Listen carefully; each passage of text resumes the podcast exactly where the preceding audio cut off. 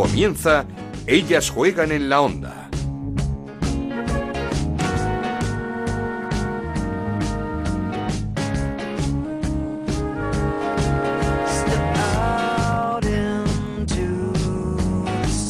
¿Qué tal? Bienvenidos una semana más a Ellas Juegan, este podcast de Onda Cero en el que hablamos de fútbol femenino. Nos podéis encontrar cada semana en ondacero.es y en nuestra cuenta de Twitter en arroba ellas juegan OCR. Por fin comienza la liga, por fin comienza lo bueno, no hay que esperar nada más. Este fin de semana vuelve a rodar el balón en la primera Iberdrola seis meses después, más de seis meses después. Y lo hace con un plato grande, con el Madrid-Barça en Valdebebas, el estreno del Real Madrid en la competición femenina. Aunque a esta hora en la que estamos grabando el programa, os digo, martes por la mañana, aún no sabemos el horario de este partido. Si sabemos el del resto de la jornada, apuntad bien. El sábado tres encuentros a las once y media Logroño Levante, a las 4 Atlético Club de Bilbao Deportivo de La Coruña y Español Atlético de Madrid. El domingo a las 11 Eibar Betis y Sporting de Huelva Valencia, a las 12 Santa Teresa Sevilla y a la 1 Granadilla Madrid Club de Fútbol Femenino. Como sabéis, el partido entre la Real Sociedad y el Rayo Vallecano ha aplazado porque el Rayo debutará en la tercera jornada de liga. Por supuesto, en estos momentos tampoco sabemos qué partidos se van a televisar.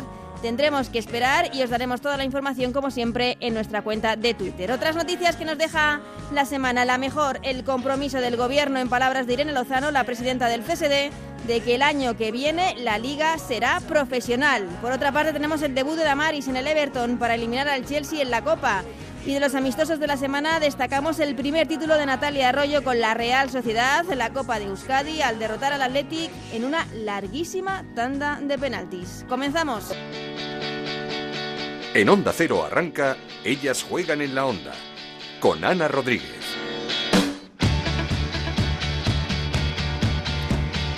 Y lo hacemos escuchando, aunque no se oye muy bien, disculpad el sonido, las palabras de Irene Lozano, las importantes palabras de Irene Lozano, comprometiéndose a que el año que viene la Liga Femenina sea profesional. Eh, quiero hacer un anuncio porque para el gobierno es especialmente importante y estamos muy comprometidos y lo quiero anunciar hoy aquí contigo, Noelia, con la secretaria de Estado de Igualdad, con la directora del Instituto de la Mujer y en esta sede, que el gobierno tiene el compromiso de profesionalizar la Liga de Fútbol Femenino para la temporada próxima. Me, me Pues gustaría eh, ojalá y que esa profesionalidad llegue lo antes posible. Ahora ya sí, turno para saludar a un entrenador con el que teníamos muchísimas ganas de hablar. Se trata de Dani González, entrenador eh, del Atlético de Madrid, segunda temporada al frente del equipo, aunque es cierto que no le pudimos ver mucho la pasada campaña por ese parón por el coronavirus. Saludamos ya a Dani González, ¿qué tal? ¿Cómo estás? ¿Qué hay? Buenas tardes. Supongo que ya eh, deseando de que empiece esta liga, que empiece la competición, que eche el balón a, a rodar. Pues sí, porque la verdad es que ha sido una pretemporada primero muy larga y Mm. segundo bastante atípica. Así que la verdad es que por nuestras cabezas pasa la ilusión de volver a competir en una liga pues que esperemos eh, pues que sea muy atractiva y donde el Atlético de Madrid pueda competir al más, al más alto nivel, dando un rendimiento óptimo y, bueno, intentando hacer las cosas bien para, para estar en, lo más alto de la clasificación. Hablabas de pretemporada típica, eh, además con muchísimos infortunios en el equipo. Primero el eh, coronavirus y luego esas lesiones de última hora. Pues sí, la verdad es que por eso eh, he utilizado el adjetivo de, de atípica, más allá de que nos ha pillado esta situación de, de- de la pandemia y evidentemente para afrontar un partido de cuartos de final de Champions contra el Barça, siendo una cita histórica para el club, porque Mm. era la primera vez que el Atlético de Madrid competía en unos cuartos de final de Champions, pues, pues sí es cierto que fue una, una situación que nos dejó un poco mermados a nivel de, de plantilla, pero evidentemente eh, tenemos eh, fondo de armario suficiente y somos un club que en ese, en ese tipo de situaciones nos reinventamos y fuimos capaces de, de poderle, poderle competir ante un gran equipo como es el, el, el Barça. Y evidentemente las últimas lesiones eh, que se han ido produciendo en estas últimas semanas, pues, pues también merman un poco la moral a nivel de confianza de las, de las jugadoras, pero también lo utilizamos como, como gestión interna de vestuario. Al final, como te digo, eh, cuando eres futbolista estás expuesto a que puedan ocurrir ese tipo de situaciones y lo más importante de todo, de todo esto es eh, que no nos afecte en el seno del vestuario, que esas situaciones nos hagan más fuertes y podamos afrontarlas con las jugadoras que estén disponibles. A partir de ahí, que las jugadoras que han caído lesionadas, pues evidentemente tengan una recuperación idónea para que cuanto antes y cuando el servicio médico no, nos dé luz verde, poder contar con ellas. Eh, supongo que, mm, que, con Carmen Merayo pues eh, no podrás contar eh, esta temporada, pero los casos de Lindal y de NAC, ¿sabes más o menos cuándo, cuándo van a poder volver? No tenemos una referencia en cuanto a tiempo, ya te digo que quizá es lo menos importante. al final, cuando se produce una, una lesión de, menisco como la que tiene Lindal o una rotura de clavícula como la que sufrió Turid con la selección alemana, pues al final lo más importante es recuperarlo bien para que cuando vuelvan estén a, plena, a pleno rendimiento y a plena disposición del, cuerpo técnico. A partir de ahí, eh, ya te digo, los tiempos al final lo va a marcar el servicio médico. Estoy convencido y confío plenamente en, la labor de, del equipo de trabajo que tenemos en, nuestro servicio médico y, y, a partir de ahí esperar cuando ellos nos den luz verde, ya te digo, para para contar con, con jugadoras eh, que evidentemente son importantes, porque al final la lesión de, de Lindal eh, pues nadie la esperaba, eh, tampoco la de Turiz y mucho menos la de la de Carmen Menayo que fue la última en llegar. Y sin embargo pues pues pues bueno al final como te digo es que cuando juegas al fútbol estás expuesto a que puedan ocurrir este tipo de circunstancias. Sí es cierto que pues afectan en, la dinámica y en el desarrollo normal de entrenamientos, pero no te puedes hacer otra que, fuerte en estas situaciones convencer a las jugadoras de que al final eh, este tipo de, situaciones nos tienen que hacer todavía más fuertes, reponernos ante situaciones de complejidad y situaciones de dificultad y a partir de ahí empezaremos a superar eh, muchos retos que tenemos por delante. Mm, eh, ¿Se ha pensado en, en, el mercado, en fichar para, no sé si paliar un poco el tema de las lesiones o por el momento no? Pues ahora mismo, sinceramente, no, no estamos mirando el mercado. Eh, creo que todo lo que ha llegado y todo lo que se ha quedado, creo que que conforman una, una gran plantilla y ya te digo que más que mirar el mercado esperaremos a que nuestros fichajes de esta temporada o los que tengan que llegar más adelante sean la recuperación de las de las lesionadas así que a día de hoy te puedo te puedo confirmar que no, no estamos mirando absolutamente nada mm, eh, para ti como entrenador Supongo que mm, complicado porque, como dices, son muchos fichajes, muchas jugadoras las que se han incorporado nuevas y, con las que has tenido que trabajar. ¿Cómo, ¿Cómo has llevado la pretemporada? ¿Cómo se están integrando estos nuevos fichajes? Eh, ¿Están ya totalmente integradas las, las jugadoras? Pues yo creo que quedó bien a las claras que en el partido de cuarto de final de Champions contra el mm. Barça, que la conexión que hay este año en el vestuario desde el inicio de la pretemporada ha sido magnífica. Eh, todas las jugadoras que han llegado extranjeras se han adaptado de una manera increíble también porque la gente que más tiempo lleva en Atlético Madrid eh, les ha facilitado también un contexto favorable para que esa adaptación sea rápida y sea eficaz.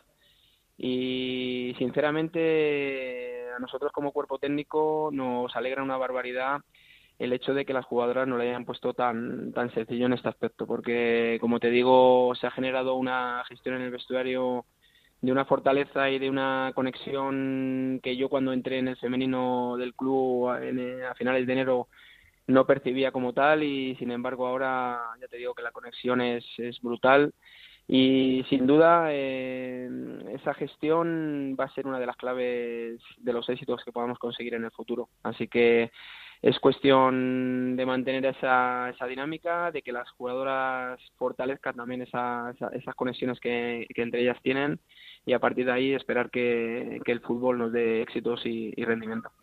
Y supongo que también eh, el, el, ejemplo y que está dando mm. Virginia Torrecilla también está mm. muy dentro del, del vestuario. Hombre, sin duda, como te decía anteriormente, cuando tú juegas al fútbol, al final estás expuesto a que puedas tener cualquier tipo de lesión. Los que hemos estado en activo durante mucho tiempo, lo sabemos, y evidentemente la parcela y la situación más desagradable que tiene, que tiene el deporte, no solo en fútbol, sino en cualquier otro deporte. Pero a lo que no estás preparado nunca o tu cabeza no se espera nunca es lo que le ocurrió a Virginia, ¿no? Una noticia de ese tipo, ninguna, ninguna persona eh, está preparada para, para afrontar una situación así. Y como bien dices, eh, Virginia nos está demostrando el cómo afrontar situaciones de máxima dificultad, con la entereza y con la capacidad de, de, pues, de alegría, de ilusión que, ella transmite. Eh, no se le ha borrado la, sonrisa desde el primer día que, le dieron la noticia, no se le ha borrado la sonrisa de la cara y es un ejemplo de vida. Eh, sí es cierto, como te digo, que, que, estamos utilizando de manera un poco egoísta, entre comillas, esa, esa situación y, y también pues eh, los acontecimientos desagradables con las lesiones de, última hora que hemos tenido precisamente para fortalecer eso que te decía esa gestión de vestuario esas, conexiones que entre ellas tienen. Y evidentemente en ese aspecto Virginia para nosotros es una pieza fundamental y una pieza clave para para seguir adelante y para afrontar todo lo que nos venga eh, de la mejor manera como lo como lo está haciendo ella. Te digo que es un ejemplo de fortaleza un ejemplo de transmisión de valores porque porque poca gente puede afrontar una, una situación como la que ha vivido ella en primera persona de la manera que lo ha afrontado y, y yo como técnico lo único que puedo hacerla es, es agradecer su forma de ser, su personalidad y los valores que transmite. Se lo hago llegar prácticamente todos los días porque tengo una, un hilo directo con ella eh, importante y, la considero ya no solo importante para el equipo, sino incluso importante eh, en todas nuestras en, todas nuestras vidas y, bueno eh, estará ahí con nosotros y, nosotros estaremos con ellas para vivir lo que está viviendo de la manera más cercana y de la manera más, próxima eh, junto con ella y, junto con, su familia. La verdad es que nos está dando un ejemplo y una enseñanza brutal Virginia desde hace unos meses a, todos y es algo que, tenemos que, agradecerle, estarle muy agradecida desde luego. Eh, mm. Dani, ¿tú estás eh, contento con la plantilla? ¿Crees que tienes mejor plantilla que la pasada temporada? Bueno, aventurarse a decir si hay mejor o peor plantilla es complicado, porque tú sabes que esto al final del fútbol se evalúa en función de, los resultados. Yo lo que te puedo decir es que estoy muy contento, estoy súper motivado, estoy súper ilusionado con, con eh, haber fortalecido eh, una plantilla que sí es cierto que no ha sido una situación fácil y porque, porque han salido jugadoras también importantes han ido entrando con, con cuentagotas también las jugadoras que han ido llegando al equipo, porque a un técnico eh, lo que le gustaría es que tuviera la, la plantilla confeccionada cuando inicia la, pretemporada, pero esta situación en la que estamos conviviendo también dificultaba ese proceso y evidentemente esa situación no ha sido para nada fácil, pero eh, las jugadoras en ese sentido, como te he dicho anteriormente, lo han puesto fácil por las conexiones que, que ellas entre ellas han tenido. Eh, decir si, si tenemos mejor plantilla que el año que el año anterior, pues lo dirán el rendimiento colectivo y lo dirán los resultados. Así que habrá que esperar. Yo no, no me aventuro a mm. decir si hay mejor plantilla o no, pero sí te puedo decir que estoy muy satisfecho con el esfuerzo que ha hecho el club. Eh, eh, yendo de la mano, trabajando en equipo y fortaleciendo una estructura como es el femenino, que, también para el club es, muy importante. y, y ¿Cómo es eh, de entrenador? Porque la verdad es que lo decía al principio, que nos quedamos con, con ganas de, de ver a, Dani González, entrenador del Atlético de Madrid, porque fue llegar casi, llegar ese, ese parón y tampoco sé si quedarnos con ese partido brutal, por otra parte, contra, contra el Barça en, en cuartos de final de la Champions, pero que es cierto que llegabas con, con, una plantilla muy mm. limitada y con unas jugadoras muy limitadas para jugar ese, ese partido. Eh, ¿Cómo es eh, Dani González eh, entrenador y, qué, y cómo quiere que juegue su Atlético de Madrid? Bueno, ya con mi entrada a finales de enero de la temporada de la temporada pasada no era una situación muy favorable porque evidentemente las jugadoras se encontraban en una situación eh, complicada después de dos cambios de entrenador y bueno la situación en el vestuario no, no fue sencilla eh, pero como te digo me sentí arropado desde, desde el principio por ellas por el vestuario por el cuerpo técnico que al final seguía de, también de, la, de las etapas anteriores. Eh, yo conocía prácticamente al 100% de los integrantes de ese, de ese staff y me sentía cómodo con ellos, así que la adaptación y la integración al femenino fue, fue rápida. Eh, afortunadamente pudimos conseguir uno de los objetivos clave que tenía el femenino, que era la clasificación para la 2021 en, en Champions de nuevo, eso se consiguió. Y, bueno, al final eh, sí es verdad que la, competición te, te, atropella un poco, ¿no? Te quedas sin tiempo un poco para, para establecer un poco los comportamientos, el estilo y el modelo de juego que quiero como entrenador, mm, que he podido un poco afianzar en esta pretemporada tan larga, eh, hablando con las jugadoras, en entrenamientos, en charlas, en análisis. Y bueno, al final el Dani como entrenador eh, es un entrenador ambicioso. Eh, que sabe que, que, tiene entre sus manos a grandes talentos del fútbol femenino y que lo que intenta es mejorarlas día a día para que para que esa eh, productividad individual o ese rendimiento individual y esa mejora individual que tienen que tener las jugadoras repercuta en lo colectivo. Y a partir de ahí hacer un equipo fuerte, eh, tener unos comportamientos muy definidos porque soy de los que piensan como entrenador que cuando uno tiene un estilo lo tiene que desarrollar independientemente del rival y olvidándose del resultado, es decir, eh, al final yo tengo claro cómo quiero jugar con con el femenino del Atlético de Madrid. Entiendo perfectamente que muchas veces tengo que adaptar mi estilo al perfil de jugadoras que hay en la plantilla, pero mis comportamientos van a seguir siendo siempre los mismos. Si eso las jugadoras lo valoran y saben a lo que juegan y tienen las ideas claras cuando, cuando saltan al terreno de juego. Mm, pero es, eh, ¿quieres un equipo protagonista? Porque hablábamos, me acuerdo, después del partido de cuartos eh, con Amanda San Pedro. Eh, la felicitábamos evidentemente por el partidazo, por eh, el orgullo, por la casta, por la dignidad con el que con la que el Atlético de Madrid afrontaba un partido que era histórico para el club, pero que lo hacía quizás en, las peores circunstancias, con tantísimas bajas. Y, evidentemente eh, supongo que lo planteaste de esa forma, ¿no? vamos a, a, defendernos bien y buscar alguna y buscar alguna contra, pero vamos a estar cerraditos. Supongo que ese no es el Atlético de Madrid que quieres ver en, en Liga. Hombre, yo creo que lo has definido bastante bien. Evidentemente, cada, cada situación, cada contexto, cada partido es diferente. Eh, ya sabemos todos cómo, cómo nos condicionó mm. el tema del COVID para, para hacer ya no solo un once inicial, sino una convocatoria. Es que creo que eh, Moore había llegado dos días antes o algo así, era titular. no, es que me imagino las, las dificultades. James Moore llegó la misma semana mm. previa a la competición y tuvo, pues como bien dices, dos, tres entrenamientos máximo con el equipo, con lo cual te puedes imaginar que la, situación no era cómoda, pero bueno, al final eh, un entrenador tiene que tener esa capacidad de poder adaptarte a, a las situaciones que, de competición que se te van a plantear en ese sentido, establecimos un plan de juego y lo trabajamos porque ten en cuenta que vinimos también de 10 días de confinamiento y con lo, con lo, cual tuvimos solo una semana completa para, preparar un poco el plan de juego.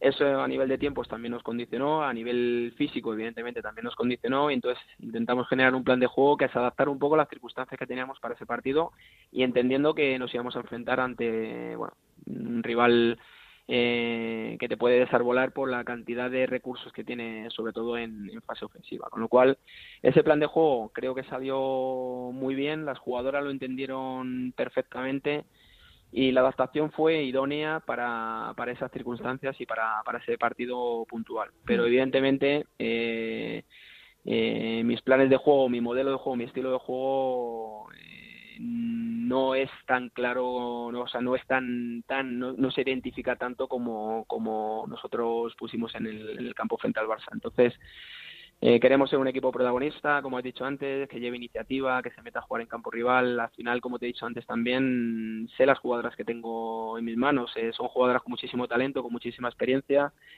Eh, que evidentemente estarán acostumbradas a jugar en distintos estilos, pero estamos en un club grande que ha demostrado eh, conseguir grandes cosas en, el fútbol femenino y queremos como tal eh, adaptarnos a un estilo protagonista. Eh, en ese sentido sería la idea de jugar en campo rival con una presión tras pérdida eh, inminente para recuperar la iniciativa cuanto antes, someter a rivales y evidentemente como dictan los valores que transmite también el Atlético de Madrid desde hace mucho tiempo, tener una fase defensiva fuerte, que el rival se vea incómodo, que, seamos un equipo martillo, por decirlo de alguna, de alguna manera, donde el rival vea dificultades siempre para hacernos ocasiones de gol y tener una, una transición ofensiva fuerte, porque siempre ha sido un valor innato eh, y va dentro también del gen Atlético de Madrid.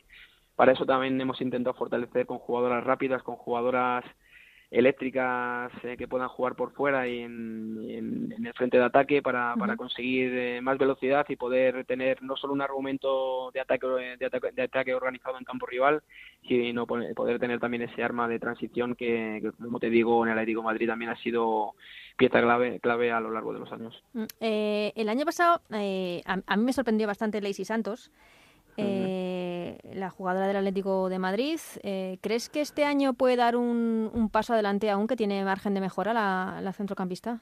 Mm, totalmente. Yo creo que es una jugadora. Mm, bueno, yo cuando la conocí, cuando entré en el, en el, en el equipo, eh, no tenía eh, un análisis previo de ella muy pormenorizado y sin embargo la primera semana vi el talento que, eh, que tiene y, bueno, sí es cierto que, es una jugadora que yo creo que a nivel físico, a nivel de lectura de juego, creo que pueda tener un, todavía un pequeño margen de mejora.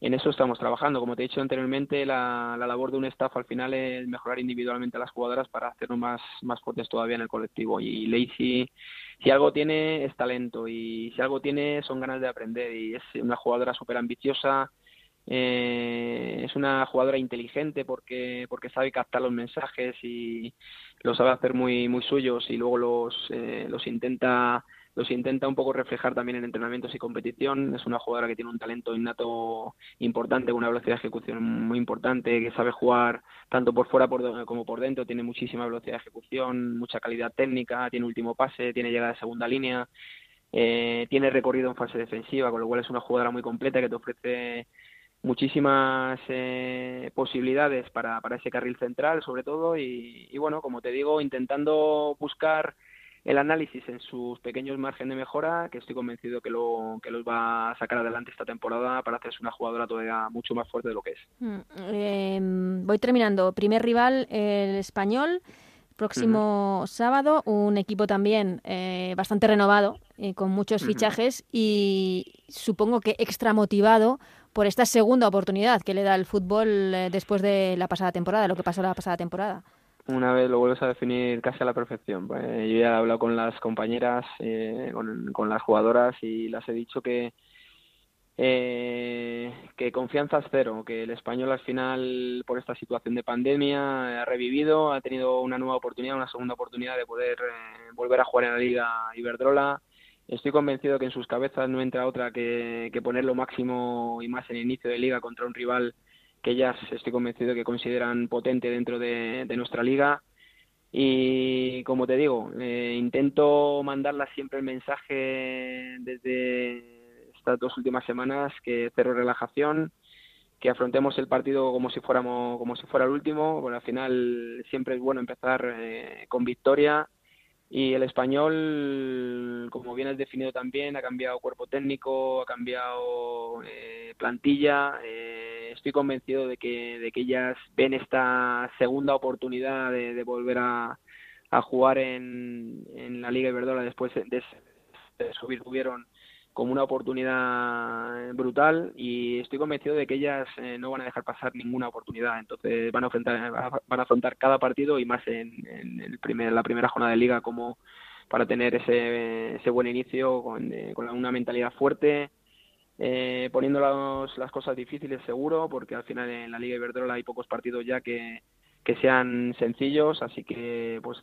cero confianza, vuelvo a reiterarme en, en, ese mensaje, cero confianza, afrontar eh, el partido como si fuera el último y dentro de, nuestro modelo intentar sacar la mejor versión. A partir de ahí, eh, lo que suceda después en el partido eh, lo veremos después de los 90 minutos, pero pero afrontamos este, este inicio de liga con muchísima ilusión. Ya te digo que eh, nuestra ilusión y nuestra motivación tiene que estar en volver a competir. Eh, tenemos la gran suerte de que se ha iniciado, que se va a iniciar la liga, que, estaba hace poco tiempo estaba todo un poco en el alero y no sabíamos lo que iba lo que iba a ocurrir.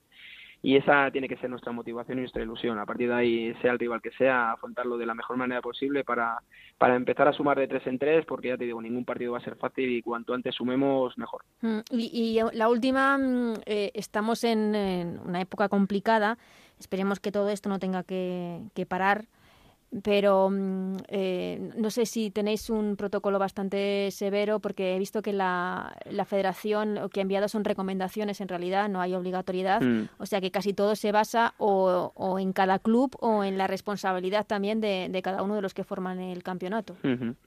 Pues sí, te puedes imaginar, después de lo que nos ocurrió antes del partido de Champions, como comprenderás, el club eh, nos puso una, eh, un protocolo súper estricto de servicios médicos. Evidentemente lo hemos ido cumpliendo a rajatabla, pero, pero también es una situación tan compleja que, que nadie te garantiza el hecho de, quedar fuera de, ser un positivo aun cumpliendo todos los protocolos que están establecidos a nivel a nivel médico y, y eso es una es una realidad es decir eh, Mm, sí es verdad que habremos tenido momentos de relajación porque yo creo que, al final en esta situación tan duradera y con tanto tiempo eh, seguramente muchos de nosotros hayamos tenido tiempo de relajación donde nos hayamos expuesto y hayamos podido tener eh, esa posibilidad de, de caer contagiados. Pero desde luego te digo que las últimas semanas para nosotros han sido de un protocolo súper estricto, eh, lo estamos cumpliendo a rajatabla, pero como te digo, también existe esa pequeña posibilidad de que, aun cumpliendo los protocolos tan estrictos, pues puedas eh, sufrir algún tipo de contagio. Entonces, como no está, no está del todo mm, claro, pues siempre existe esa incertidumbre en la, en la realidad. Eh, a día de hoy nosotros eh, ya te digo, estamos eh, a cero en cuanto a contagios, con lo cual eh, eso es una ventaja de cara al desarrollo normal del equipo y, bueno, un poco también a la expectativa y con la responsabilidad en las espaldas de cada uno de nosotros para, para seguir eh, estando alerta con esta situación, que no entre ni una pieza de relajación y que podamos tener un desarrollo normal del equipo sin tener ningún, ningún contagio en adelante. Pues ojalá, ojalá y que no pase y que podamos tener una primera Iberdrola espectacular hasta que hasta que termine el, campeonato, que no haya parones, que no pase nada, que por supuesto lo primero es la salud de todos los participantes. Y mm. Dani, que ha sido un placer eh, conocerte, hablar contigo, que, que vaya muy bien esta, esta temporada para ti y para el Atlético de Madrid. Muy bien, muchas gracias a ti. Esto es Ellas juegan en la onda el podcast de Onda Cero, en el que te contamos todo lo que pasa en el fútbol femenino.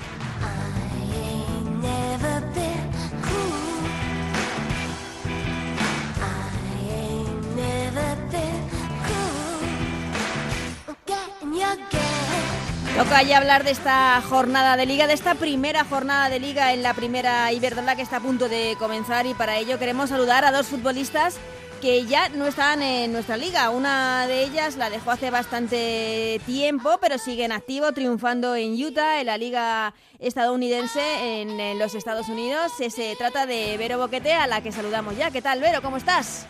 Hola, ¿qué tal? ¿Qué tal por, por Utah? ¿Sigues eh, con la temporada? ¿Cómo, ¿Cómo está yendo?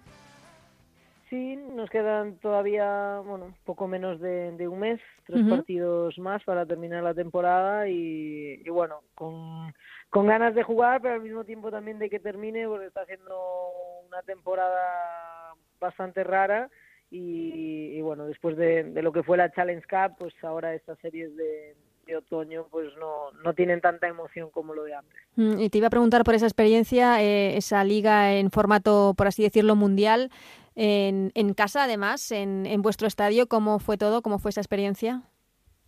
Pues la verdad es que muy bien. había dudas de, de, cómo iba a ir el tema de, eso, de estar en la burbuja, de todos los equipos, de pasar todos los controles, em, de jugar tantos partidos en poco tiempo, pero la verdad es que fue todo, todo un éxito y, y el formato de, de campeonato también pues le dio un extra de, no se ven, digamos, un poco de, motivación, ¿no? Porque es, realmente como si estuvieses jugando un mundial y creo que fue un formato muy atractivo para, para nosotros y para la gente que, lo siguió. Y el protocolo fue, supongo que rigurosísimo, con eh, pruebas, como dices tú, viviendo en una burbuja, con eh, potentes medidas de, seguridad. Sí, sí, en nuestro caso pues eh, fue exactamente que igual que la NBA, que todavía están ahora con los playoffs, pues eh, pues fue exactamente igual. Eh, no, no teníamos ningún contacto con nadie que estuvo que estuviese fuera de, lo que era la burbuja, tanto todas las jugadoras, cuerpos técnicos, eh, servicio médico, la gente de, cocina, todo el mundo tenía que, que pasar test cada dos tres días. Y, y, bueno, podemos decir que fue exitoso porque no, no hubo ningún caso. la verdad es que que bueno, que valió la pena y, y fue, fue exhaustivo, eso sí. Eh, al final, durante un mes y medio, casi dos meses, pues eh, no tienes eh, prácticamente ninguna vida. Mm, me imagino que además también depende mucho de, de, vuestra responsabilidad, aunque es cierto que estabais metidos en, esa burbuja. Eh, cuando no sé si has oído las palabras de Irene Lozano, la presidenta del Consejo Superior de Deportes aquí en España, diciendo que se compromete el gobierno a que el año, a que el año que viene la Liga Femenina sea profesional. Y tú has vivido esa experiencia de cómo se ha creado esa burbuja eh, cómo se ha podido hacer una, una, liga en ese formato playoff en Estados Unidos, mm, ¿crees que en España va a ser posible de un año para otro esa profesionalización? Bueno, yo creo que, que una cosa es hablar de, de, lo que fue ese año con, con toda la pandemia y, y, hacer ese formato tan tan profesional en la burbuja y otra cosa es una temporada normal donde donde realmente pues se profesionaliza el fútbol femenino y, y se mejoren las condiciones que, que hay ahora. Eh, yo creo que yo creo que sí es posible, creo que sí es posible porque eh, hay que hacer la liga profesional, eso va, va a traer unas consecuencias eh, buenas y malas y, yo creo que, que, llevamos mucho tiempo esperando por eso. Nos alegramos de, de, que Irene Lozano pues lo haya dicho y, y se haya comprometido. ahora realmente veremos si si se va a hacer, si, si realmente es para el año. Eh, veremos también pues la, la respuesta un poco de, la federación, que, que, a día de hoy es quien quien eh, lleva toda toda la competición femenina y veremos si realmente eso pasa o no. La federación, por lo pronto, te cuento que a estas horas que estamos hablando no ha dado el horario del Madrid-Barça del próximo fin de semana. Así que así estamos por el momento. El partido estrella de la jornada, pues no tenemos, no tenemos horario aún. Así que veremos. Em, lo que decía, sí, todos deseamos, eh, por supuesto, una liga profesional ya lo antes posible, pero ¿no crees que hay actitudes o comportamientos de ciertos dirigentes, y, y me estoy refiriendo al, al caso, por ejemplo, del Rayo Vallecano, su presidente Raúl Martín Presa, eh, que no ha permitido entrenar a, las jugadoras hasta pues hasta casi que, le han obligado e incluso el Rayo Vallecano va a empezar más tarde la, competición en la tercera jornada por, por este tema. Que, digo que acciones así no ayudan. No, evidentemente que no. Eh, yo creo que, que es la primera vez en toda mi carrera que veo que un equipo eh, empieza la temporada más tarde que otros. Eh, no hay justificación para eso, evidentemente. Yo creo que, que, bueno, hay una. En los últimos años estamos viendo también una dejadez por parte de, los dirigentes eh, del Rayo Vallecano, eh, de un desinterés por su sección femenina y, evidentemente, acciones como estas, pues. Eh, pues no nos benefician, pero, pero yo creo que, la progresión del fútbol femenino tiene que crecer y no va a ser de la mano de directivos que, que tengan este tipo de, de, actitudes, pero, pero sí es cierto que hay necesidad de, de seguir mejorando, de tener una liga más profesional, de, de que las jugadoras puedan, eh, si surgen problemas como el que hemos vivido de, coronavirus o, o, cualquier otro tema o, o, saber los horarios de, de los partidos mucho antes de y los que, se, televisan Exacto, yo creo que, que, el tener una liga profesional nos va a dar un poco más de, empaque, ¿no? Yo creo que, que va a poder, eh, los, los clubes van a poder también negociar el, los contratos televisivos, vamos a poder ver mucho más fútbol femenino. Eh, yo creo que es que es para bien, pero evidentemente es algo que, que depende de, de otra gente y de varias partes, imagino. Hmm, eh, la liga empieza este fin de semana, por fin, después de más de seis meses sin, sin eh, liga en España. Bueno, tuvimos esa oportunidad de ver, a, eso sí, a Barça y Atlético de Madrid en, en la Champions. Y empieza, como te decía, con un plato fuerte, con ese Real Madrid-Barcelona. Eh, que no sé si hablar de clásico, aquí hay polémica, porque dicen que el clásico sigue siendo el, el Barça Atlético de Madrid. ¿A ti qué te parece? bueno, yo creo que, está bastante bien, ¿no? Que, se quiera mantener ese clásico Barça Atlético Madrid, porque hasta hasta día de hoy eso eso lo ha sido, ¿no? Entonces eh, ahora cambiarlo al Barça Madrid, pues es un poco copiar lo que viene del, fútbol masculino, pero evitablemente eso va a estar ahí. Se mm. llame clásico, rivalidad o, el partido de los partidos. Por supuesto. llamar. Em, eh, yo creo que es un partido fantástico para empezar la temporada. Te decía eso, que, cómo lo veías, porque el, el Barça, pues, ¿qué podemos decir del Barça? Que lleva muchísimo tiempo haciéndolo muy bien, apostando por, eh, por esta sección, apostando por el equipo femenino, eh, renovando este año, eso sí, con, con, la misma plantilla que el año pasado, y, y enfrente un Real Madrid nuevo, con muchas incorporaciones, que no sé si le ves compitiendo con el Barça esta temporada? Bueno, pues eh, evidentemente va a ser difícil el poder, eh, pues digamos, ya llegar y, poder eh, competir al Barça de tú a tú, ¿no? Pero todo el mundo va a esperar eso. Simplemente por el nombre de, los dos rivales, todo el mundo va a esperar que Real Madrid realmente pues juegue ese partido de tú a tú. Va a ser complicado porque evidentemente el Barça lleva años ya de de trabajo. Eh, las jugadoras se conocen, pues evidentemente, mucho más que, las del Real Madrid. Pero, pero yo creo que el Real Madrid también tiene, tiene buen equipo, eh, ha hecho buenos fichajes. Eh, yo creo que va a ser un partido competido. No sé si el Real Madrid podrá estar a la altura de, del Barça y, de la gran potencia que, que, está haciendo en los últimos años, pero, pero competir sí debería de ser capaz. Hmm. ¿Crees que lo que hablabas de que se le va a exigir por ser el Real Madrid que eso puede ser un hándicap al final para, para este equipo. Sí, está claro que, puede ser una es una presión añadida, eso está claro y, dependerá de, las jugadoras que tengas, del carácter de, esas jugadoras, el poder eh, llevar esa presión hacia el lado positivo o, negativo. Yo creo que tendremos que, esperar y, veremos cómo empiezan, veremos cómo va toda la temporada y, si lidian con esa presión eh, y están a la altura de, del escudo que llevan en la camiseta. Hmm. Eh, eh, quizá, como decíamos, el Barça lleva eh, un tiempo, un, un, pasito por delante, pero no solo del Madrid, sino de todos los equipos de esta primera Iberdrola. ¿El Real Madrid se le puede comparar o estar en el nivel del Atlético de Madrid o del Levante? ¿Lo, lo ves a la misma altura o todavía un pasito por debajo? Pues eh, yo diría que sí. Eh, por, por nivel de plantilla, eh, yo creo que, que realmente el, Real Madrid tiene una plantilla pues que se puede comparar tranquilamente con, con cualquiera de, los otros equipos, tanto del Atlético como de, del Levante. Sí es cierto que, que pensamos en, en tradición, pensamos en, en historia y, evidentemente el Atlético y, el Levante han estado siempre ahí, especialmente el Atlético en los últimos años. Eh, pero bueno, yo creo que ese es el objetivo del Real Madrid. No sé si el del luchar por el título, pero sí del, del convertirse en, un equipo top de la liga y, para eso tienes que estar a la altura del, del Atlético de Madrid y, de, y del Levante, porque si no, estás un escalón por debajo. Mm, este año con tres clasificados para la Champions. Eh, ¿Tu apuesta cuál sería? Pues eh, yo creo que, los dos que hemos tenido este año creo que se van a mantener, tanto Barça como, como Atlético, y, la lucha será por ese por ese tercer puesto, ¿no? podemos incluir tanto al Madrid como al Levante y seguro que hay alguna otra sorpresa que va a luchar por, por ese tercer puesto también. Eh, no sé, a día de hoy, si tendría que apostar por alguien, apostaría por el Real Madrid, pero, pero bueno, la temporada es muy larga, este año va a ser todavía mucho más larga eh, y yo creo que, que, eso también hay que tenerlo en cuenta. Eh, va a depender de muchas cosas, si hay lesiones, si no, eh, si las jugadoras están preparadas para, para una temporada tan larga. bueno, yo creo que eso va, va a determinar quién, quién es el tercero. Larga y además con muchos partidos. Tenemos dos, dos equipos más este año en, en la competición.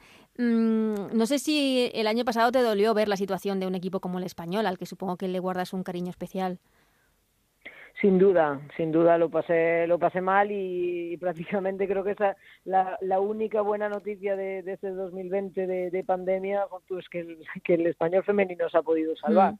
Eh, si no, evidentemente estaría estaría ahora en la Liga Reto, pero pero bueno, espero que eso haya servido para, para aprender, esperemos que, que el proyecto del español poco a poco vaya mejorando y, y no quizás no volver a, a, lo que fue el español, que, que era el equipo grande que luchaba por títulos, pero, pero tampoco que sea el equipo que esté luchando por, por no descender eh, o que esté pues eh, pasándolo tan mal como, como, la temporada pasada. Mm, ¿Te gusta el nuevo proyecto, el nuevo equipo, el nuevo equipo, eh, entrenador nuevo, Rubén Casado, con Correa en la portería, Simanowski, con Paula Nicar? Son, son muchos cambios, pero ¿te convence esta plantilla?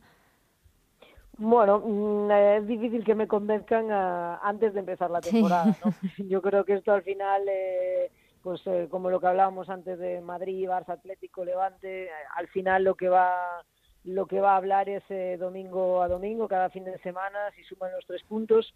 Creo que, el español ha intentado dar eh, pues eh, un pasito más en comparación con, el año pasado, pero claro, también todos los equipos dan ese pasito más y, hasta final de temporada no vamos a saber si, realmente es suficiente o no. Hmm. ¿Y crees que el Depor eh, podrá estar a la altura de, de, lo bien que lo hizo la pasada temporada, porque fue la auténtica sorpresa, revelación de, de la liga? Eh, no sé, ¿podrá repetir lo que, lo que alcanzó el año pasado? La verdad es que repetirlo va a ser muy, muy difícil, porque realmente la temporada que no, no se terminó, pero, pero todo lo que estaban haciendo eh, eh, durante tantas jornadas creo que, que, fue algo fantástico. Entonces, eh, repetir eso va a ser muy complicado, eh, sobre todo también cuando pierdes eh, alguna jugadora importante como han perdido, pero pero bueno, la base del equipo está está ahí y, en una liga tan larga yo creo que, que no es, es eh, quien se prepare mejor, quien recupere mejor, quien, quien pueda moverse de, de resultado en resultado más rápido y, eso es eh, mucho mental, con lo cual veremos si, si el Depor eh, tiene también esa madurez para para poder repetir o, o, hacer una competición parecida a la del año pasado. Mm, eh, aquí sí que la viabilidad de la competición va a depender y mucho de la responsabilidad de, de, las jugadoras al final ya no sé hablar de responsabilidad también me sabe mal porque porque hay veces que, no puedes controlar dónde te contagias, porque al final está por, por todas partes. Eh, pero el protocolo de la federación no obliga a pasar PCR, sino que recomienda pasar PCR 72 horas de cada partido.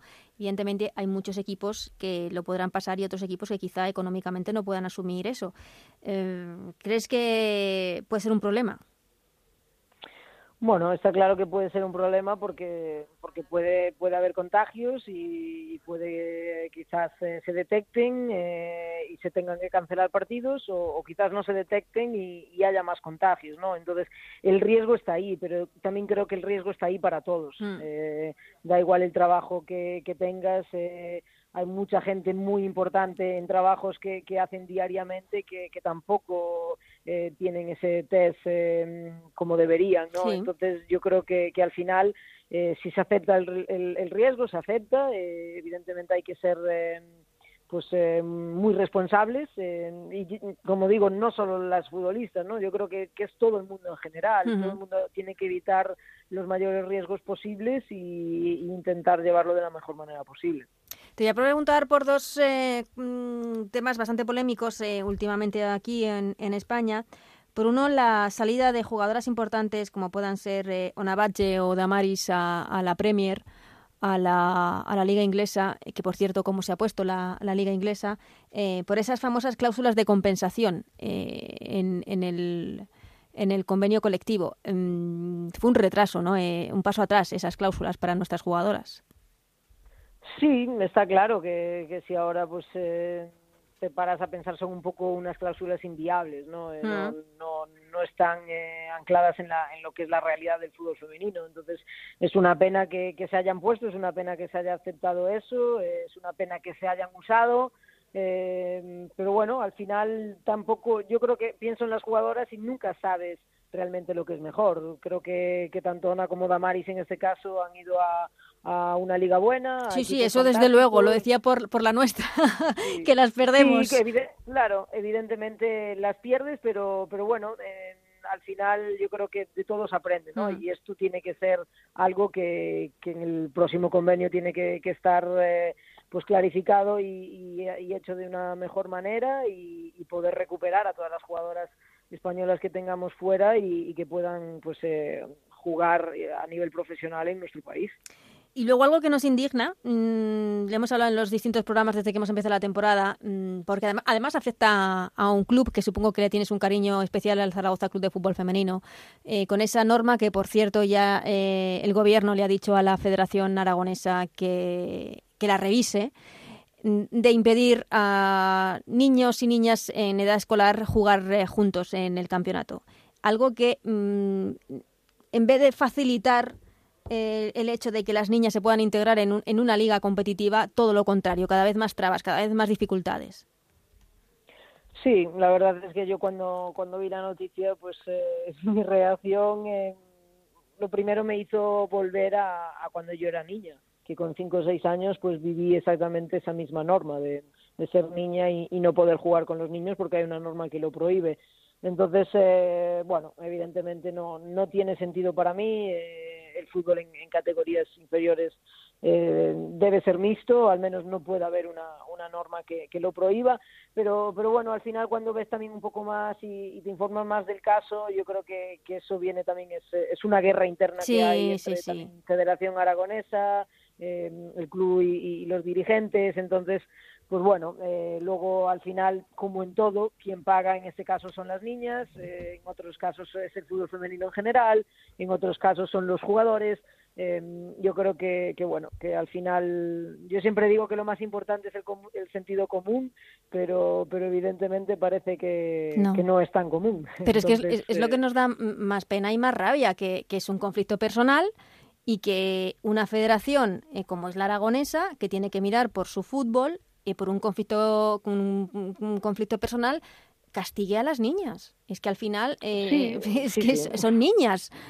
No, evidentemente no, no, no, no es justificable y, y, si el gobierno ya, ya ha intervenido, creo que, que es algo muy bueno. Creo que, que al final eh, las federaciones muchas veces pues eh, se creen por encima de, del bien y del mal y, y regulan eh, y hacen lo que lo que ellos quieren y tiene que haber algo más por encima que, que, diga esto esto puede ser esto no puede ser esto es ético esto no es ético esto es posible y esto no es posible uh -huh. con lo cual bueno eh, si no hay sentido común al menos pues eh, tendrá que haber un, un orden. Eh, claro, exactamente. Pues si no hay sentido común, te lo ordeno directamente. Eh, Vero, te voy terminando, pero te tengo que preguntar. Eh, un mesecito de campeonato, de competición y, y después. Y después, eh, pues bueno, espero poder eh, dar una respuesta pronto. Uh -huh. la verdad es que voy a volver a Europa y voy a, a volver a jugar lo antes posible porque eso es lo lo que quiero hacer. Eh, entonces, pues eh, esa es la idea a día de hoy. Eh, estoy intentando cerrar lo que va a ser mi, mi, mi futuro más próximo, pero, pero está claro que, que, va a estar en Europa. ¿Dónde exactamente? Todavía no, no lo sé, uh -huh. pero, pero voy a estar de vuelta en Europa, eso sí. ¿De España has tenido ofertas? Eh, he tenido alguna opción. Yo creo que en España siempre hay alguna puerta abierta para, uh -huh. para poder volver, pero, pero es cierto que decir que, que durante estos últimos meses ha sido un poco complicado decidirse por, por la Liga Española yeah. porque no se sabía cuándo iba a empezar, eh, hmm. no se sabía muy bien, bueno, pues toda la situación que, que, estamos viviendo, ¿no? Tanto de tanto con la pandemia como también pues en las guerras internas que hay yeah. y, y bueno, eso siempre te te hace tener un poquito más de, dudas a la hora de, volver a, casa. Pero, pero bueno, eh, cada vez la Liga Española está mejor y, yo siempre he dicho que a mí me gustaría poder volver y, poder jugar mis últimos años al máximo nivel en, en, mi país. Pues ojalá, Vero, porque a nosotros también nos gustaría y mucho que, pues que no sé, que se cerrase ese círculo aquí en, en la primera Iberdrola y además en una primera Iberdrola profesional. Ojalá, ojalá que, que, eso pase y a ver, a ver si cumplen con su palabra y tenemos una liga profesional femenina la próxima temporada. Pues ojalá así sea. Vero, eh, Boquete, muchísimas gracias. ¿eh? A ti, un placer. Y de Vero Boquete también eh, pasamos a otra futbolista que ha dejado nuestra liga, que lo acaba de dejar, que se acaba de retirar, pero que seguro va a disfrutar mucho de este campeonato, como se suele decir, desde la barrera y desde su nueva perspectiva como comentarista con la que estamos disfrutando todo. Se trata de Sonia Bermúdez. ¿Qué tal, Sonia? ¿Cómo estás? Hola, muy buenas. ¿Qué tal te va estos primeros meses alejada del, del fútbol, por así decirlo, en activo? Porque el fútbol no lo has dejado. Sí, eso es verdad. Eh, bien, bueno, eh, ahora eh, en otra faceta de, mi vida comentando partidos, analizando un poco y bueno, eh, algo que, la verdad que no me esperaba empezarlo tan pronto y bueno, lo que dices tú, ¿no? Que me está haciendo que no eche tanto de menos el verde y, y bueno, te, tenga que prepararme los partidos igual, pero no con esa tensión de ganar cada fin de semana. Dices que, que no te esperabas que llegase tan pronto, pues eh, desde aquí tenemos que felicitarte porque desde luego la retransmisión de, de la Champions fue de, de chapó, de quitarse el sombrero. Muchas gracias, muchas gracias. La verdad que lo disfruté mucho. Sí que es verdad que soy una persona que me gusta mucho prepararme las cosas, que saco datos, eh, bueno, me tiré muchísimas horas y bueno, al final, quieras o no, creo que, que bueno, en trabajar eh, al final hace que te conozcan mucho más a los equipos, a las jugadoras y, y creo que al final, yo cuando escuchaba partidos me gustaba que el que retransmitía, pues eh, por lo menos supiese los nombres, ¿no? Entonces, eh, creo que, bueno, es una faceta nueva, intentaré hacerlo lo mejor posible y sobre todo disfrutándola.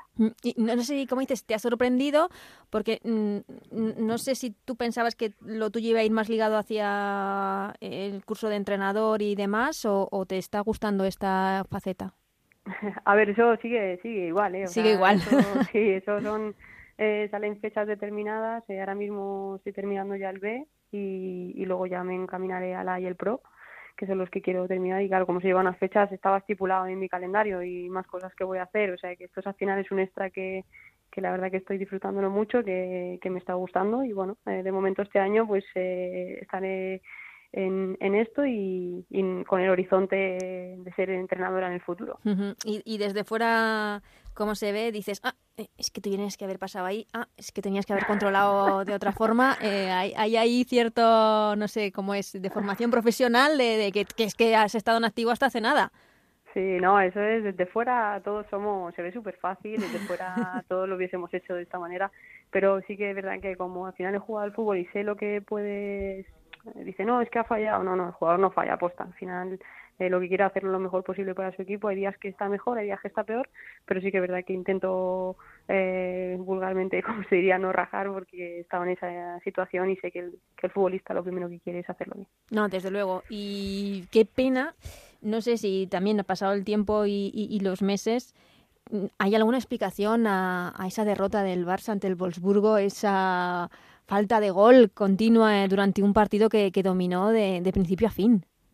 Sí, bueno, al final es eso lo que tú has dicho, el gol. Eh, el gol, sí, que sí. tiene jugadoras eh, con muchísimo gol, Jennifer, Osoala, eh, creo que el Barça llegaba en un buen momento. Sí que es verdad que el equipo alemán pudo terminar su liga, físicamente creo que estaba un puntito, pero yo creo que el Barça fue dominador durante todo el partido. Creo que en 10 partidos que jugasen así ganarían ellas 9 y bueno, hay días que no entra el balón, no era el día idóneo para que eso no pasase pero bueno, el Barça tiene que estar contento, eh, creo que está, vamos, ya todo el mundo sabe que, que está al nivel de, de tanto del Olympique como del Boburgo y, y bueno, veremos la temporada que viene también con los refuerzos de dichos equipos eh, a ver cómo, cómo terminan. Una temporada, la primera Iberdrola, que está a punto de, de comenzar por fin este próximo fin de semana. ¿El Barça es el gran favorito? Hombre, sobre el papel sí, ¿no? Al mm. final es el actual campeón, eh, el equipo que más lejos ha llegado en Champions. Eh, bueno, eh, cuando ganas la liga el año anterior tienes el crédito de ser el favorito, pero creo que este año la Liga Iberdrola ha dado un paso hacia adelante. Hay jugadoras eh, que creo que, que nos van a sorprender, vienen generaciones muy buenas desde abajo y creo que eso también le da un plus de, de competitividad buena a esta liga. Mm, detrás del Barça, o no sé si un pasito por detrás, no sé si ves eh, Atlético de Madrid, Levante, Betis y en, no sé si en, en, la misma línea mete ya el Real Madrid. Bueno, al final el Real Madrid es un proyecto nuevo con muchísimas caras nuevas. Eh, sí que es verdad que la experiencia del año pasado al ser tacón en, en primera Iberdrola ya saben lo que es, eh, no suben directamente, entonces creo que también es un punto a su favor, se ha reforzado bien y bueno, eh, de momento yo creo que será un equipo que todos estamos deseando ver, ¿no? Mm. Cómo se adapta, encima se enfrenta al primer partido al Barça, que, yeah que bueno, que el calendario creo que, que también ha sido un poco caprichoso en ese sentido, pero yo creo que sí, que, que tiene equipo para estar arriba, luego habituarse las jugadoras nuevas lo antes posible y bueno, los equipos que has mencionado tú también creo que la Real Sociedad, Atleti Bilbao son equipos que siempre compiten bien y el Depor que el año pasado nos sorprendió a todos, así que yo creo que es un año que cualquier equipo puede dar la sorpresa y, veremos en qué posición queda el Real Madrid. Un año para disfrutar. ¿Te gusta la, la plantilla del Real Madrid? Dices que, que se ha reforzado bien, la ves compensada, eh, la ves, eh, no sé si para competir ese primer partido contra el Barça.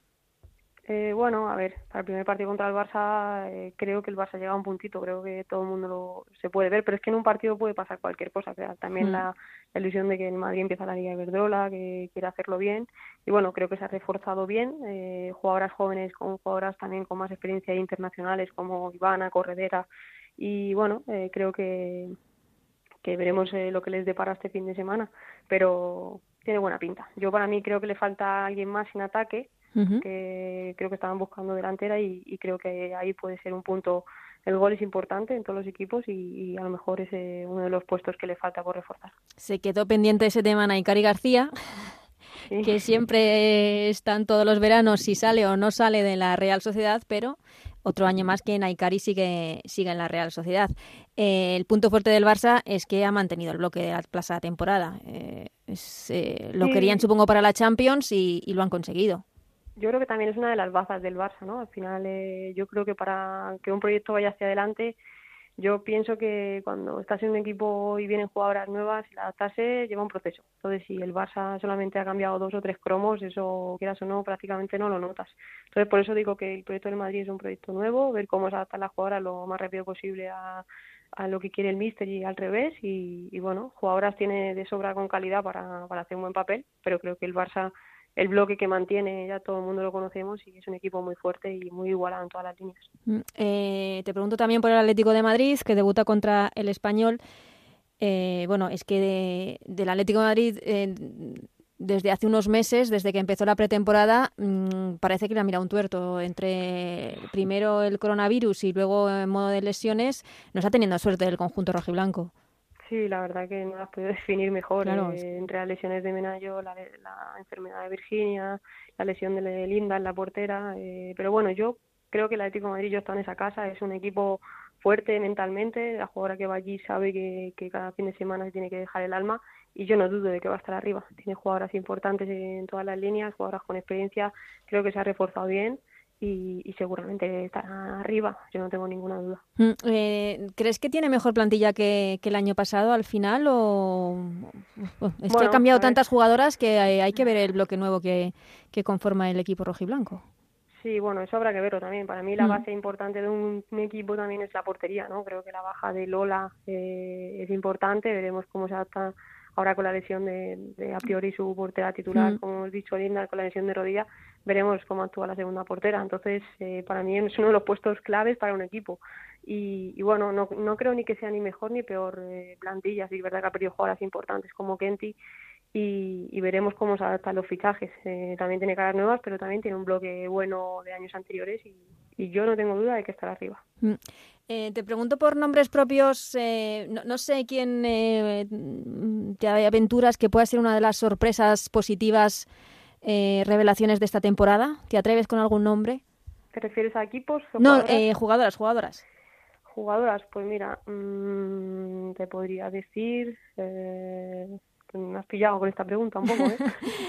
Nos esperamos mucho de Tere, este segundo año en un equipo como el Real Madrid.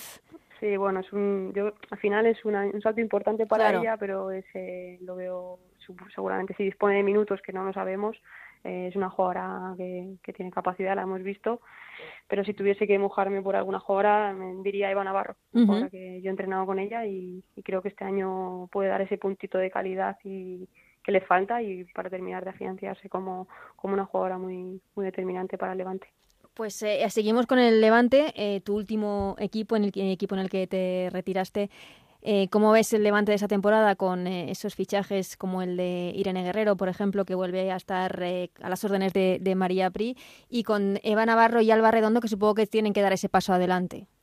Sí, claro, sí, no, no, un equipo muy compensado, creo que han fichado bien y, y bueno, eh, todo lo, ellas lo dicen, ¿no? Que al final eh, quieren estar en esa tercera plaza, mejorarla si es posible. Y bueno, eh, creo que tiene todas las líneas bien compensadas. se ha reforzado también con, jugadoras importantes. Y sí que es verdad que este año Alba Redondo, Esther y, y Eva Navarro pues serán las encargadas de, de hacer los goles. Y, y bueno, veremos cómo cómo empiezan. El otro día hicieron ya en el amistoso un derby contra el Valencia y empezaron ganando y eso creo que va a ser bueno para la moral para este fin de semana. Mm, el debut siempre complicado en las gaunas contra el Logroño, que es un equipo que no para de crecer. No sé si es eh, siempre una sorpresa positiva en la Liga Iberdrola. Sí, no, no. es un campo que cuando eres jugadora sabes que vas a un campo muy complicado, que tienes que dar tu 100% para ganar y que cuando pasan los minutos se te hace se te hace el partido largo. Así que el Levante tendrá que ir muy concentrado. El Logroño es un equipo que siempre desde que subió hace hace eh, buenas temporadas es un equipo bastante regular y, suele sacar eh, puntos a equipos grandes. Yo creo que bueno al final la primera el primer partido es una incógnita y, puede haber sorpresas. Hmm. En las últimas eh, temporadas, eh, los premios a mejor jugadora que hemos estado otorgando aquí en el programa han sido para para Ángela Sosa, el, pasado año para Alexia Putellas, que sí fue un año, por así decirlo, bastante cortito porque se nos acabó en, en marzo. No sé quién crees que puede destacar este, este año una jugadora por encima de las demás en, en nuestra liga. Bueno, yo creo que puede ser, para mí es una jugadora que todavía eh, el año pasado le costó un poquito adaptarse, pero creo que tiene esa calidad y me encantaría por Hansen, la jugadora de, del Barça. Así que es verdad que voy un poco a lo seguro, ¿no? Es una jugadora con, con experiencia, con mucho nivel, pero pero sí que estoy de acuerdo con, con las dos votaciones que hicisteis, porque el año pasado creo que Alexia fue de lo mejor de la liga, eh, tanto en números como en goles, y, y creo que también eh, este año está bien, en Champions estuvo muy bien con la selección también y, también puede ser una de las opciones que repitan a, mejor jugadora. Termino, Sonia. Eh, quería preguntarte por esas palabras de Irene Lozano, la presidenta del Consejo Superior de Deportes, eh, que hablaba de que el año y el año que viene va a luchar porque el año que viene la, la liga femenina sea una liga profesional. Supongo que es algo importante y necesario. Sí, no, no, totalmente. Eh, estamos deseando que así sea, verlo en, y sobre todo lo que decíamos, ¿no? Las mejoras de, de esos pequeños detalles que necesita cada club, de poder eh, estar en mejores instalaciones, mejores viajes y creo que siendo profesional pues ya se pueden pedir más cosas y, y creo que es súper importante para la liga. Así mm. que ojalá así sea y cuanto antes mejor. Claro, lo que pasa es que hay comportamientos como los que estamos viendo con el presidente del Rayo Vallecano que, que no ayudan mucho. No sé si te preocupa la situación del Rayo.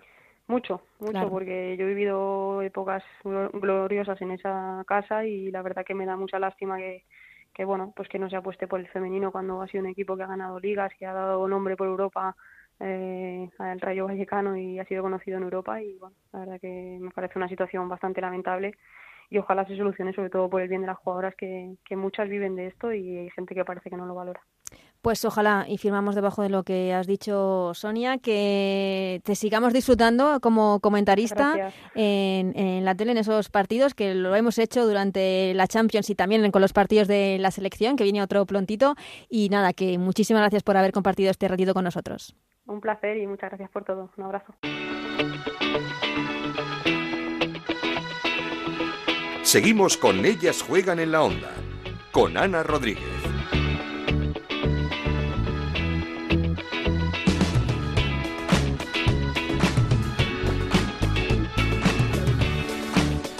Muy poquitos días de que comience ya esta primera Iberdrola para casi todos los equipos, porque recordamos que el partido entre la Real Sociedad y el Rayo Vallecano está aplazado. El Rayo Vallecano volverá en la tercera jornada de liga. Nos preguntamos qué equipos se han reforzado mejor esta temporada, qué equipos necesitan hacer algún tipo de retoque, cuáles eh, son los favoritos, los que han subido de nivel, eh, qué podemos esperar de los recién ascendidos. Después de, de todo ello, vamos a hablar con nuestra compañera Chantal Reyes. ¿Qué tal, Chantal? ¿Cómo estás? Hola, Ana, ¿qué tal? Para ti, ¿cuál es el equipo que mejor se ha reforzado esta temporada? Porque ha habido muchos cambios. Esa es una temporada en la que es difícil porque eh, ha habido plantillas que son casi nuevas. Podemos hablar del Levante, del Valencia, del Atlético de Madrid, que ha renovado el equipo, y qué decir del Real Madrid, por supuesto. Sí, sí, es verdad. Pues mira, eh, así me salen cuatro. Obviamente algunos serán mejor que el otro, pero eh, me salen así el Betis, el, la Real Sociedad, el Atlético de Madrid y el Real Madrid en comparación con el tacón que tenía antes. Al final el Betis sobre todo en la parte de arriba creo que se ha reforzado muy bien, o sea, la dupla que tiene con Maripaz Vilas y con Oriana Tuve puede dar muchísimos goles, pero es que además tiene a Isa Salvador que, que bueno, que en el extremo también es, es muy rápida y que, y que yo tenía muchas ganas de verla en primera división. Y aparte en el centro del campo, es que el centro del campo, perdón, que tampoco se habla mucho, está Eva Llamas, que también puede ser muy importante. Y aunque sí que creo que quizá en el centro del campo precisamente es donde le puede fallar un poquito más porque puede faltar alguna jugadora, creo que en líneas generales se ha reforzado muy, muy bien. Del Atlético de Madrid ya hemos hablado, además, que al final es cierto que no es una plantilla con, igual que no ha traído fichajes de renombre, pero todas son con experiencia internacional, potentes, se les bien Champions, y yo creo que ahí también en ese sentido también están muy bien reforzadas. Sin duda, el hándicap del Atlético de Madrid son las lesiones. Hemos hablado ahora con su entrenador que eh, nos ha dicho que no, que no habían pensado en, fichajes de última hora, pero es cierto que con Carmen Menayo no van a poder contar y la que iba a ser su portera titular, Lindal, que lo hizo muy bien en el partido ante el Barça en en la Champions, pues por el momento tampoco va a poder eh, comenzar la temporada, así como Turik la jugadora alemana que tampoco que tampoco va a poder empezar. Entonces eh, es un hándicap para el Atleti que, que, está conformando una plantilla nueva con muchas incorporaciones, pero que no todas están pudiendo entrar en el equipo a la, a, la vez, por así decirlo. Totalmente, es que además han sido todas las sesiones de golpe, ¿no? O sea, ha partido todo de golpe, que bueno, que en parte se puede entender por lo que decíamos, que que al final se viene de no entrenar, de no competir, pero es que en el caso del Atlético, aunque fue corta su participación, estuvo en, en la fase final de la Champions. Yo no sé si, o sea, yo no dudo de que el Atlético tenga un, un, cuerpo físico muy bueno, pero al final cuando hay tantas lesiones seguidas también te planteas si es por algo que pueda causarlo, ¿sabes? De la misma forma que el Athletic Club también tiene muchas lesiones seguidas, yo a veces pienso que quizá de alguna forma, no sé cómo se pueden evitar tantas, pero bueno, lo bueno del Atlético es que a pesar de esas lesiones creo que las puede cubrir bastante bien porque en portería Paulín también es una garantía. En defensa a Kylie Strom la vimos en Champions y lo hizo muy bien, creo que puede suplir a Menayo perfectamente. Y bueno, y delante pues habrá que ver qué tal este año Charlene, Dugan, que es cierto que Turitnak aportaba otra cosa diferente, pero bueno, mientras está fuera creo que, que son lesiones que aunque son de peso, que sí que se pueden sustituir y, y dejar ver un poco al Atlético que se va formando. Mm, eh, hablabas del Real Madrid, este primer Real Madrid de la historia en el fútbol femenino. Eh, hablamos en su día de, esta plantilla a la que quizá le faltaba una delantera. Se quedó el, el, caso de Naikari en el aire como cada verano. Sí, total. Y apunto la información que, que, saca nuestro compañero David Menayo en de la posibilidad de que antes de que se cierre el mercado el Real Madrid intente a Esther. Sí, ese parece ser uno de los rumores. Además, que ficharon a Claudia Florentino fue con ficha del B, de forma que dejaban una abierta para poder fichar a una delantera, entiendo.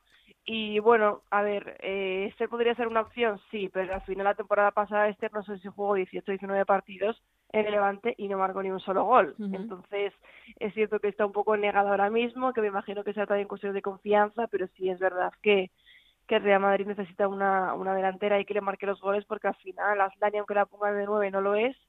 Eh, no ha llegado Naikari, tampoco Eva, que además ni siquiera era 9. Entonces sí es cierto que necesitan ahí una goleadora. O sea, para mí los perfiles que tienen más flojos son eso, la, la 9, y luego tendría una central más de garantía. Sí. sí, pero bueno, creo que yo me imagino que en línea defensiva jugarán con con Kenti, con Ivana, con Peter y con Corredera. eh, tiene, hay el recambio de Dayane o incluso de Florentino si la quieren subir del B, pero sí es cierto que me faltaría una, una, central, también más, sí, más potente quizá. Eh, una central y una delantera para el Real Madrid. ¿Cómo ves ese partidazo? Creemos el domingo, porque todavía no es oficial. Sí, sí, sí. Eh, ante el Barça, ¿está el Real Madrid en condiciones de competir a este Barça? Pues a ver, el problema es que no lo sabemos, porque mm, sabemos que jugaron un partido contra el Madrid Club de Fútbol Femenino, que ganaron 1-0 creo que fue, aparentemente también jugaron uno contra el Logroño el otro día. Del que no sabemos nada. O sea, pero es que nada. Entonces, eh, bueno, es un equipo que, que ha estado realizando pretemporada, pero no sabemos cómo han jugado, no hemos podido ver ningún partido, ni siquiera imágenes que hayan dado ellos después del partido. Entonces vamos un poco a la aventura, ¿no? A del Real Madrid, porque sí que sabemos que tiene una plantilla con nombres interesantes, pero a los que no hemos visto jugar juntas y de los que no sabemos nada. Entonces, es que es una incógnita realmente. O sea, es de los equipos, yo creo que menos sabemos de, de cómo ha sido su pretemporada, porque al cierto sí que al principio sí que había alguna imagen de cómo entrenaban, pero sobre todo el apartado físico, pero es que a nivel de competir no sabemos nada de cómo se va a presentar ni nada, y sin embargo de Barça sí que hemos visto más. Mm, bueno, es que del Real Madrid no sabemos cómo va a jugar, es cierto que David mm. Aznar el año pasado en el primer partido de liga también frente al Barça, el tacón Barça, ese Barça tacón, en Barcelona sorprendió por eh, una forma un tanto alegre de jugarle al, Barça.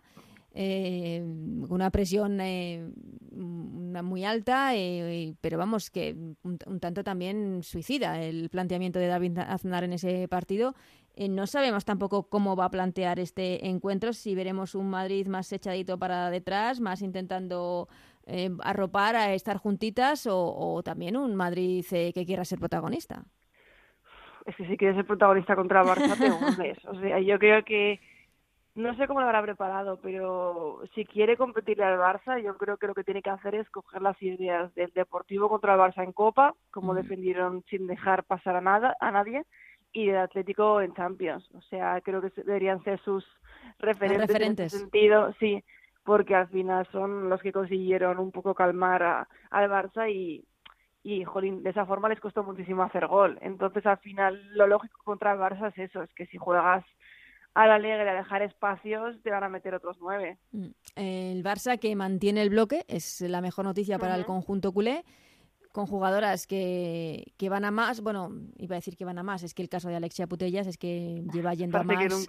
claro, lleva yendo a más eh, desde hace tiempo, pero que esta segunda temporada de Hansen, que también esperamos mucho de, la primera fue espectacular, pero en la segunda seguro que, que, esperamos mucho más, eh, Lieke Martens, que también la semana, el año pasado dio un paso adelante en su rendimiento, eh, bueno, jugadoras como Jenny Hermoso, que vamos a decir de Jenny Hermoso, eh, debilidades eh, como Mariona Caldentey, que nunca mm. falla, Mapi y Andrea siguen en, la línea defensiva, el, Barça sigue siendo el super Barça. Sí, totalmente. Al final es lo que dices, han mantenido bloque, hemos visto el nivel que tenía en Champions y, y bueno, yo creo que sigue siendo el principal favorito a todos los títulos de España, eso sin duda alguna y al final es lo que dices, jugadoras con mucho nivel. Habrá que ver el tema de lesiones, porque es cierto que Hansen se lesionó bastante la temporada pasada, también martes, pero igualmente así, eh, ni, ni con ellas, o sea, sin, ellas también ganaron. Entonces al final demuestra el recambio que tiene en la plantilla, el banquillo, porque lo miras también es muy completo. Sí, no, el, Barça tiene, pues, eh, podríamos decir, dos jugadoras por puesto tranquilamente, sin ningún problema. Lo que ves al Real Madrid, eh, creo que damos por supuesto que el Barça está un poquito por delante de todos, pero ¿ves al, al Real Madrid eh, compitiendo por esa segunda apuesta, esa segunda plaza con eh, Atlético de Madrid o Levante? A ver, yo creo que competir por la segunda plaza es muy optimista, porque al final sí es cierto que es un equipo de futuro, digamos, pero es que hay que ver mucho cómo, cómo cojan las piezas, eh, cómo consiguen gestionar una delantera. También les falta un pivote más allá de Taisa porque se lesiona mucho. Entonces, sí que creo que obviamente no van a estar como la temporada pasada, pero creo que el Atlético sigue siendo el favorito para el puesto segundo y que va a ser muy complicado mantener una regularidad, porque quizá la pueden conseguir más pasada la temporada, pero de primeras, que me imagino que estarán encajando piezas, creo que sí que pueden tener algún tropezón que otro. Entonces, yo lo veo optimista, pero mm. bueno, que, nunca se sabe porque plantilla realmente, salvo esas carencias que hemos eh, comentado, sí que la tienen. Eh, hablabas antes también de la Real Sociedad, la Real Sociedad de Natalia Arroyo, eh, la nueva entrenadora del conjunto. Em, ¿Qué tal? Eh, no sé si has visto algo de pretemporada, esa Copa de Euskadi frente al Atlético de Bilbao. Un equipo que ha perdido a Marta Cardona, una jugadora desde luego importantísima, pero que ha mantenido a Naikari, que supongo que es el mejor fichaje. Sí, bueno, y además ha fichado a Mayur Sarriegui, que es una jugadora que va a dar muchísimos goles. Ya marcó en, en las semis de la de la Copa Vasca un doblete con el que pasaron a la final y ¿Cómo se le escapa al Atlético una jugadora pues, así? Es que no querían hacerle ficha de la y, quería mantenerla con ficha de B jugando en el A, pero ella dijo que no, que prefería jugar en el A y por eso la Real Sociedad sí que le hizo esa oferta. Claro, al final había que ver si la tenía hueco con las delanteras que hay, pero he visto que que eh, está lesionada de gravedad, también es cierto que pasó después del fichaje de Mayor que Yulema Corres también está lesionada y que la temporada pasada eh, Necan estuvo media temporada lesionada, yo creo que al final sí que era buena opción mantenerle ficha de la. Pero bueno, eso ya yo ahí no, no, no tengo nada que decir, pero para mí ha sido un error grande porque ya en el B era la máxima goleadora del equipo. Entonces, el Athletic, que todas las temporadas tiene muchísimas lesiones, creo que habría podido contar con ella sin problema. Pero bueno, habrá que ver. No, eso ya, eso ya seguirá viendo. Te quería preguntar por eso. Ay, sí, perdona, de la Real. Cuéntame. Sí, no, nada, era que estuve viendo los partidos y bueno, a ver, yo creo que tiene mucho potencial, pero ahora quedan eh, teclas que tocar, porque por ejemplo la final contra el Athletic, es que la segunda parte del Athletic jugó sin delantera y, y ni aún así él, en la Real pudo marcar, tuvo que llevarle a los penaltis, ¿sabes? Mm. Entonces, creo que tiene muchísimo potencial para estar ahí en el top 5, pero sí es cierto que aún quedan algunas teclas por ajustar porque eh, no había transiciones ofensivas en algunos momentos y les costaba un poco generar, pero, pero tienen plantilla de sobra y además recordar que jugaron sin Aikari, que también falta esa pieza importante, que ya eh. con ella sabemos que, la Real se convierte en otra en otro equipo. Naikari que eh, la pretemporada no la ha podido completar, eh, hacerla al completo por, por molestias, que tampoco pudo estar por eso en, la, en el partido de la selección. equipos que quizá bajan un poco respecto a la temporada pasada pueden ser el Atlético de Bilbao y el Deportivo de La Coruña. El Atlético, eso sí, sigue manteniendo ese gen competitivo de su entrenador, de Ángel Villacampa pero claro, pierde a Damaris, pierde a Maite Oroz, eh, pierde a Tirapu en la portería, uh Azcona eh, lesionada para lo que resta de temporada, eh, pierde mucho potencial el Athletic. Sí, a ver, es cierto que hay jugadoras que vienen de la cantera que, que están muy bien. Por ejemplo, el otro día en, la final estuvo una Uriarte, la central, que lo hizo muy bien. También creo que Nerea Nevado puede ganar muchos puntos y bueno, estaba el Defate, que a mí me gustó mucho la temporada pasada y que ya está con ficha de la Aparte de eso, la única jugadora que ha llegado ha sido Sophie Stillard, eh, que bueno, que de momento lo está haciendo bien en el centro del campo, pero es pronto para verlo. Eh, pero es una jugadora bastante física porque viene de Francia y creo que en ese sentido pues puede ayudar un poco a tapar esa marcha de Damari, sobre todo, que era un poco el por dentro físico del Athletic. Pero es cierto que habrá que ver porque sin Maite y sin Damaris pierden el reloj y el motor del equipo. Y bueno, yo creo que el Athletic tiene un buen equipo, pero es decir, tiene un once titular muy bueno si están todas a 100%, pero como se lesione una, ya empieza a ver, eh, se empieza a ver cómo se resquebraja, mm. ¿sabes? Entonces habrá que ver cómo lo completa con la cantera, porque va a tener que depender mucho de ella, sobre todo ahora que, como dices, está lesionada Ascona, por ejemplo, Lucía García tampoco jugó porque estaba, como decías, de la selección, Necania no se ha reincorporado, eh, está lesionada, no se sabe para cuándo, entonces al final habrá que verlo. Bueno, típica es que tiene una defensa muy sólida siempre. Mm. Eh, Gimbert no la mueven de ahí, da igual los años que cumpla, que era Murúa, Ollán Hernández y Moraz a los laterales, eh, también Eunate, Arte. Yo creo que en ese sentido la defensa está, muy bien hecha y se demostró contra la Real Sociedad porque no lo dejaron pasar. Pero sí es cierto que como se lesiona una jugadora, se le complican las cosas.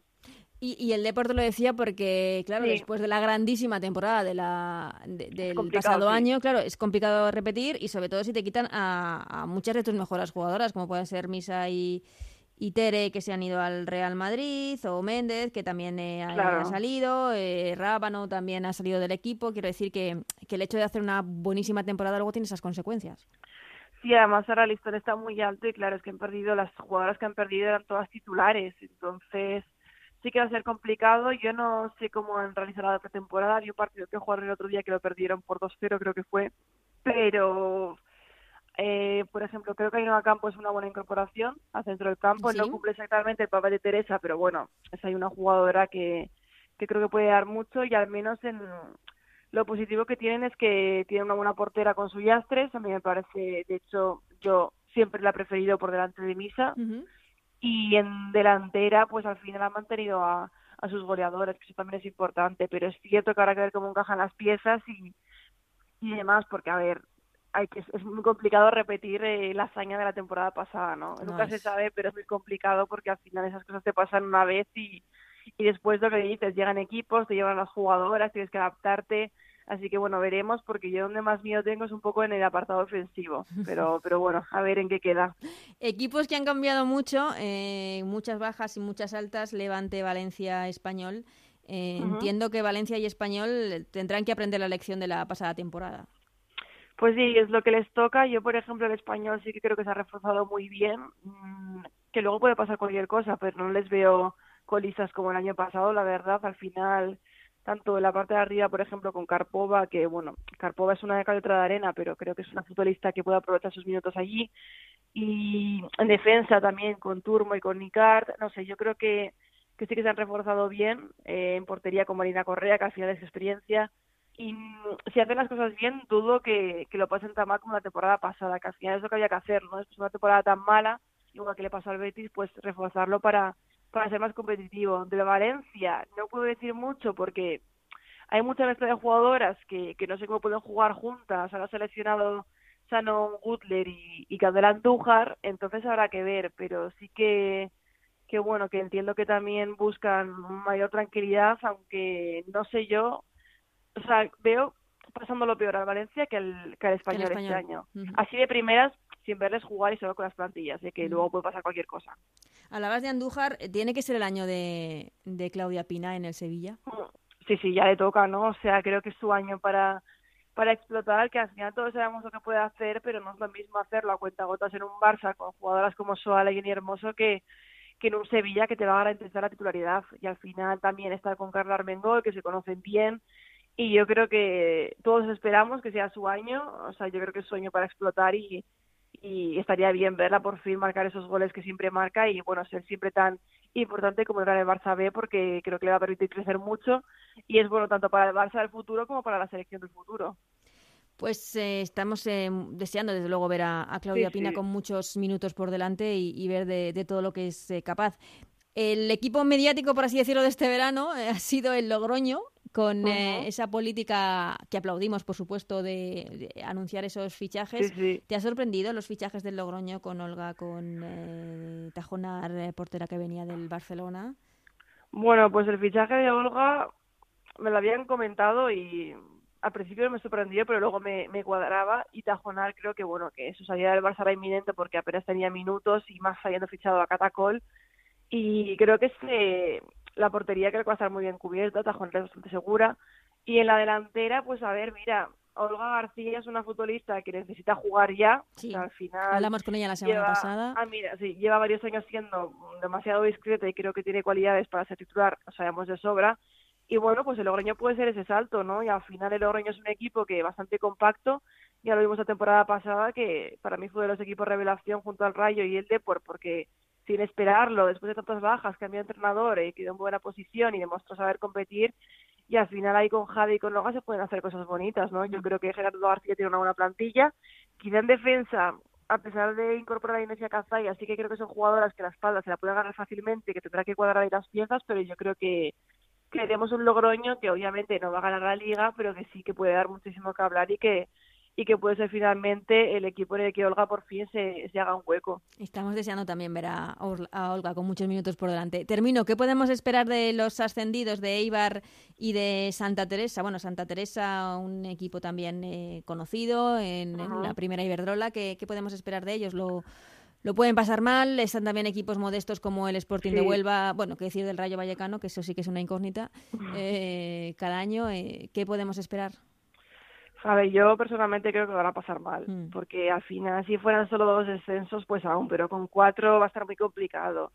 A Leibar le he visto, jugó contra Atlético, creo que fue 4-0 y mm, ya en el siguiente partido le metieron no sé si también tres goles, o sea que tiene pinta de que va a ser un equipo que encaje bastante y que bueno, que tiene su lo que lo que mejor se le da es defender y buscar un poco la contra y salir ahí con el balón para adelante, pero creo que va a tener complicado porque el salto de, ese, de reto a primera es bastante grande y más cuando los equipos han reforzado también este año, cuando hay tantas estrellas internacionales, cuando son cuatro descensos, como decíamos, y, bueno, habrá que ver.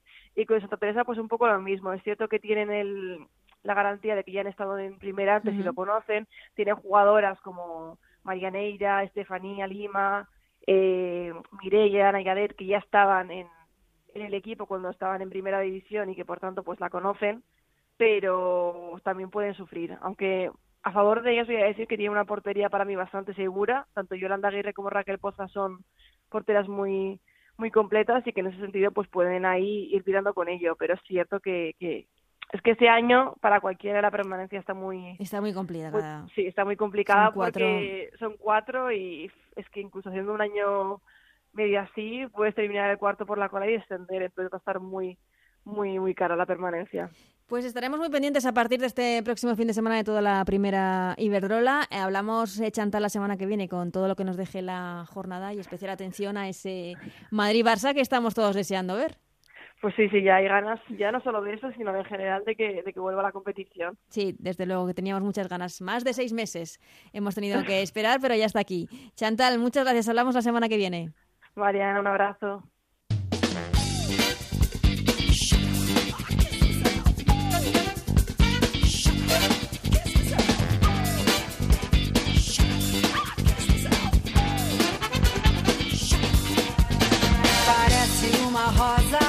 Pues hasta aquí este Ellas Juegan, el cuarto programa de esta temporada. Gracias a Nacho García, la parte técnica que ha hecho posible este programa. Volvemos, nos vemos, nos escuchamos la próxima semana con mucho más fútbol femenino, con ese análisis de la primera jornada de la primera Iberdrola que estamos ya deseando que eche a rodar. Muchísimas gracias por estar ahí, que seáis muy felices. Adiós.